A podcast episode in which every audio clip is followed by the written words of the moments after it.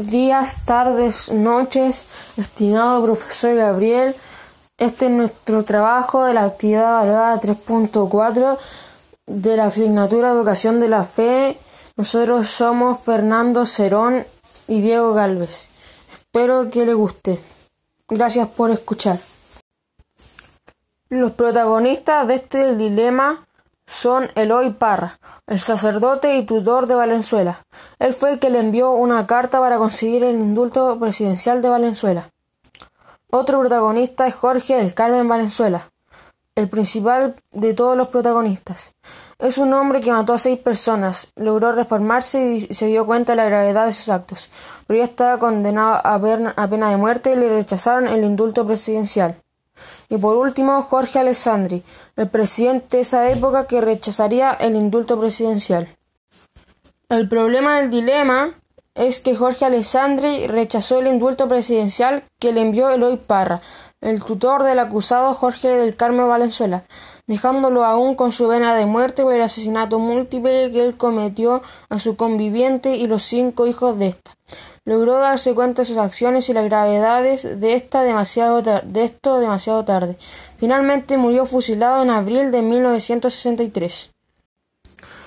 Las dos opciones valóricas de este dilema es aprobar el indulto presidencial. Esta opción tendría como valores el perdón y la misericordia, pero como consecuencia tendría que tener que confiar en este hombre, que no volvería a cometer los mismos delitos, o sea, el valor de la confianza, y perdería el valor de la justicia.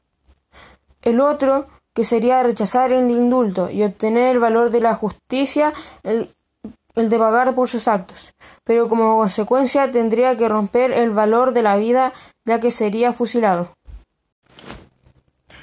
La mirada cristiana como grupo sería intentar bajarle la pena de muerte, que no quede libre, pero sí que bajara la condena, como máximo condena perpetua, porque pudo reformarse y se dio cuenta de la gravedad de sus actos, y no sabemos si este hombre volvería a hacer lo mismo aparte de que estaríamos haciendo el mismo pecado que él cometió, y no somos quienes para decidir sobre quién vive y quién muere, además de que todos merecen obtener una segunda oportunidad. Bueno, estimado profesor Gabriel, este fue nuestro trabajo con mi compañero Fernando Cerón. Somos del curso séptimo C. Este trabajo es parte de la asignatura de educación de la fe Esperamos que le haya gustado y lo haya disfrutado y que tenga una, una bonita tarde. Gracias por escucharlo.